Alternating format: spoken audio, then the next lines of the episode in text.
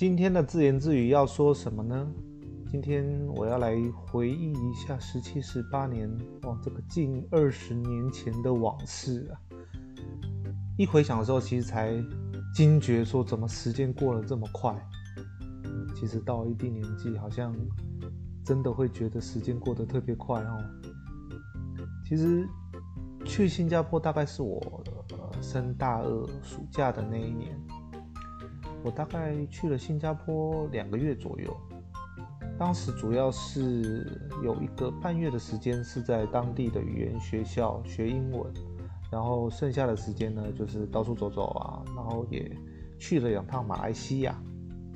那为什么我要选择去新加坡呢？嗯，其实，在那个时代哦，十几年前的那个时代，啊，有一段时间是非常流行。出国游学的，那像后来我们近期都是比较流行这个游学打工嘛，啊，但当时呃有一段时间是很流行出国呃短期的游学，但是以我家的经济状况，其实是无法支撑说让小孩啊在毕业之后出国留学啊，像一些同学一样出国留学。可是我的父母呢，他其实也对我很好，他们希望我可以有机会去体验一下国外的生活。可是经费有限嘛，那刚好因为我的堂哥呢，他当时在新加坡工作，而且也工作一段时间，好几年了。嗯，他自己的太太也去了新加坡，然后他们当时大女儿大概也才三个月左右，那一家人都在新加坡。而且有自己的房子，那因为新加坡其实也算是一个蛮不错的国家，对不对？呃，而且距离台湾也近，而且我还可以这个住在堂哥家啊，还有堂哥一家人的照应，而且那那这样算起来，其实费用相较于像其他人去那个短期的欧美的游学，其实划算非常非常的多。那我父母觉得呢，也许可以趁这个机会让我去见识见识，所以啊，我就有这一趟，就是大二暑假这一趟去新加坡的时间。那当时在堂哥的建议之下，他帮我选择了一家呃当地英国老牌的这个语言学校。那这个语言学校呢，其实前几年我才发现到，其实它。后来又来台湾设立分校，而且是在这个台北的天母哦，真的是天龙国中的天龙国，所以我我猜它的费用应该是不是很便宜哦。那我记得当时要进入这个学校前呢，他还要做个英文的测试啊，那其实就是笔试跟面试啊，那笔试其实就很一般啊，就是很基本的那种。英文笔试，那面试主要是要跟校长面谈啊。那校长当然是一位英国的这个中年男子。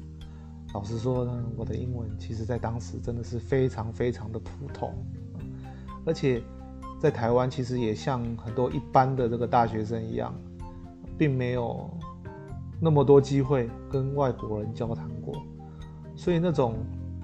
英文会话能力其实是非常的低下的，所以当然当时在面谈的时候呢，是讲的这结结巴巴，然后总是用一些很单调的单字回应。不过这个很幸运的就是，当时我最后的这个分班的结果，并不是分到很差的这个程度的班级，还算是在中间啊。那我我觉得还蛮欣慰的。学校上课的时间其实就是周一到周五，然后呃大概是早上八点多到下午的两三点左右，其实我已经有点记不得了啊。那每天呢早上我都是从我堂哥家，然后走一段路去坐捷运，然后到一个那个都比口站，然后再转搭公车到学校。那其实学校它是坐落在那个新加坡靠近植物园的附近，所以它的周围环境其实是蛮优美的。几乎都是有很大片的树啊，然后很多草坪。其实跟这个新加坡商业区的那些水泥大楼截然不同，所以我很喜欢当时那个环境。那如果那个环境有点像什么呢？其实如果你有经过，或者是呃去过这个台北现在 AIT 的附近啊，你有看过 AIT 的话，其实大概就是那个感觉。那如果我没有记错的话呢，其实当时的英国大使馆也就是在那个学校的旁边。所以与其说它是学校，其实它就是一个独栋建筑。然后周围有跟这个大使馆连接的很长的这个围墙，围墙里有很漂亮的草坪啊，还有树木啊，然后外面有警卫，大使馆的外面嘛，有警卫站着。那当然，呃，某一部分来说，对我们学校而言也是，呃，有受到保护，所以也是很安全的。学校大概四五层楼吧，其实我也不太记得。然后它的一楼呢，其实有一个小小学校自己的咖啡厅，它是提供给我们学生还有教职员使用的。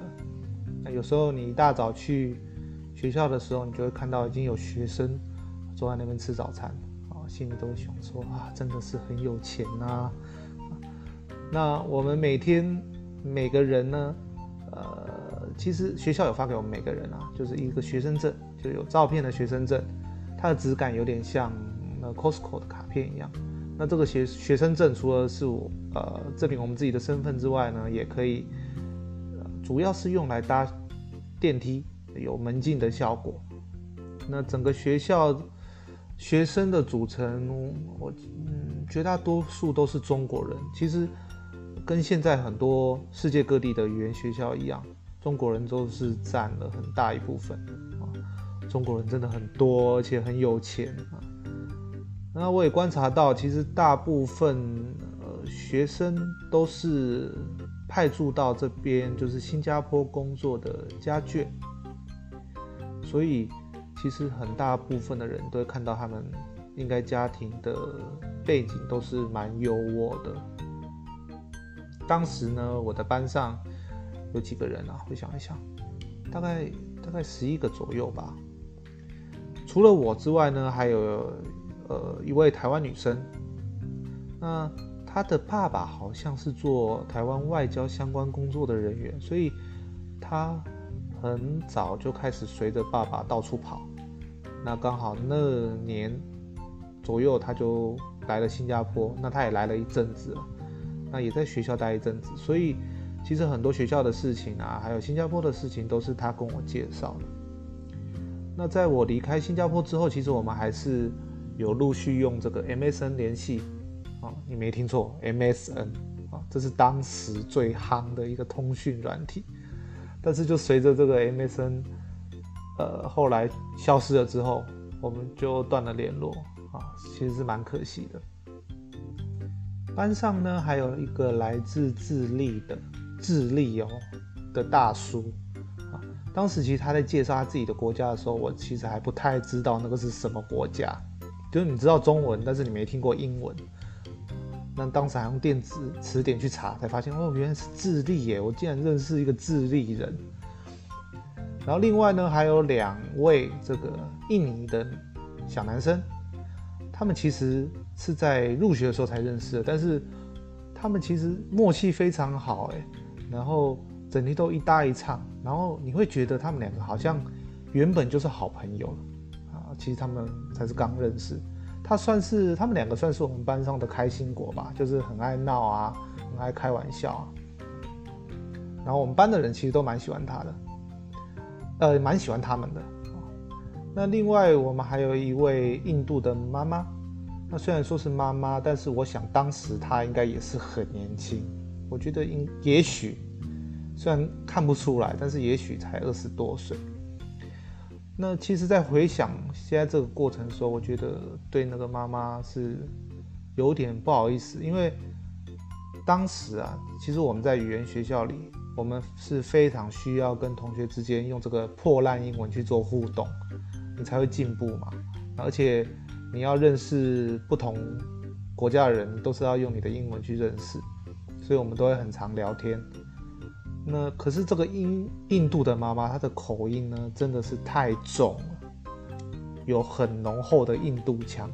其实全班的同学都很怕跟她聊天，或者是很怕跟她分组，并不是说讨厌她哦，是因为真的我们就听不懂她在讲什么，我们自己的听力口说都很烂，然后又遇到她印度腔很重，所以。常常可能你跟他聊天，你都必须要一直去问他说他刚才讲什么，可不可以再讲一次？那久而久之就会让这个聊天变得非常尴尬，所以大家都自然而然有点好像在逃避他。所以其实他最后呢，常常很多在班上分组的时候，最后他都是分跟老师同一组。那其实老师也知道这个状况啊，就是老师都会主动去找他，跟他同一组。那因为我们班上也没有其他印度的同学，所以其实，呃，发现其实他是蛮孤单的，就是他有点打不进我们其他同学这个圈子。那剩下的同学呢？呃，还有一对是来自越南，啊，一男一女。那这个女生呢？啊，她算是一个美女哦，很漂亮。不过。当时我觉得越南话其实跟泰国话，我觉得有一点点异曲同工之妙，就是这个语言的特性很有趣，就是呃不是说批评，但是之前网络上有说过，就是再怎么样漂亮的女生都很难驾驭这个泰国话。那我觉得越南话也有一点那个感觉，就是。他没办法帮你的外貌做加成的动作，你会觉得，诶，他一开口就会觉得，诶，跟他的外貌有点搭不太起来的感觉，这是我觉得对越南人呢也是蛮特别的印象。那最后呢，就是有三位日本人，那第一个是有呃一个皮皮的公子哥啊，他因为他自己跟我们讲过，他爸爸很有钱。所以我都觉得他是公子哥，那他就是一个染着金发，然后他有点留个小胡子，然后每天都这样吊儿郎当，然后常常穿着一件这个 AC 米兰这个黑红条纹的足球衣来上学，然后只要我们休息时间，他就会跑出去抽烟，啊，跟那个智利大叔跑去抽烟，那看起来是痞痞的，好像放浪不羁的样子，但是其实哦，他人非常好，而且很 nice。完全反差非常的大。那另外一个日本男生就不是这样了，他其实是外派到新加坡工作的人。那因为他的日文，呃，不是日文，英文真的太烂了。他的英文太烂，所以他的公司就派他来，就是送他来这个语言学校上课。当时我觉得哇，怎么这么好？就是公司愿意出钱让你来这个。有名的语言学校上课，那我常常去找他聊天，可是因为他的英文真的太烂了，所以他就会变得很害羞。其实跟那个印度妈妈不一样，反而是这个日本男生，他很怕同学去找他，因为他多半他听力 OK，但是他回答通常最后都只能用那种 yes 或 no 来跟你聊天，所以。他其实也很怕，他每次看到同学去找他，都会变得很避暑，就是很想逃，你就感觉到他很想逃开的样子。那最后一位，一个日本大姐，她就不是这样，因为她似乎已经呃，不管是在这个学校或新加坡，好像蛮长的一段时间，所以她英文很好，所以她就很愿意跟大家聊天。但是她对我们来说，就是一个谜样的大姐。因为虽然他在这个学校这么久，在新加坡这么久，但是我们一直都没办法从聊天之中得知他是因为工作来的呢，还是因为他是结婚所以过来这里，还是他是跟着男朋友来新加坡，我们都不晓得。但只知道他待了很久。那很多年，就是我离开新加坡很多年之后，后来有脸书之后呢，他就加了我的脸书。然后我发现他的就是到现在现在为止，他都还待在新加坡。然后，因为他英文真的后来真的蛮好的哦，他是算是我一个很少见很少见日本人，然后都用英文在写 FB 的，很特别。英文后来他真的英文很好，所以这个就是我们班上同学的组成。不过你有没有觉得很有趣的一点，就是我说这个学校其实大部分都是中国人，但是我们班上却一个中国人都没有哎。其实这是我们班真的非常特别的，其他班都没有这个现象，就我们班，除了我们两个台湾人之外，一个中国人都没有。不过大概就在我要离开新加坡的两周左右吧，就终于来了啊！终于来了两个中国人。那这两个中国人是好像是从天津来的，那他们本来就是好朋友，而且家庭好像也是世交，就是整个爸爸他们也都是好朋友。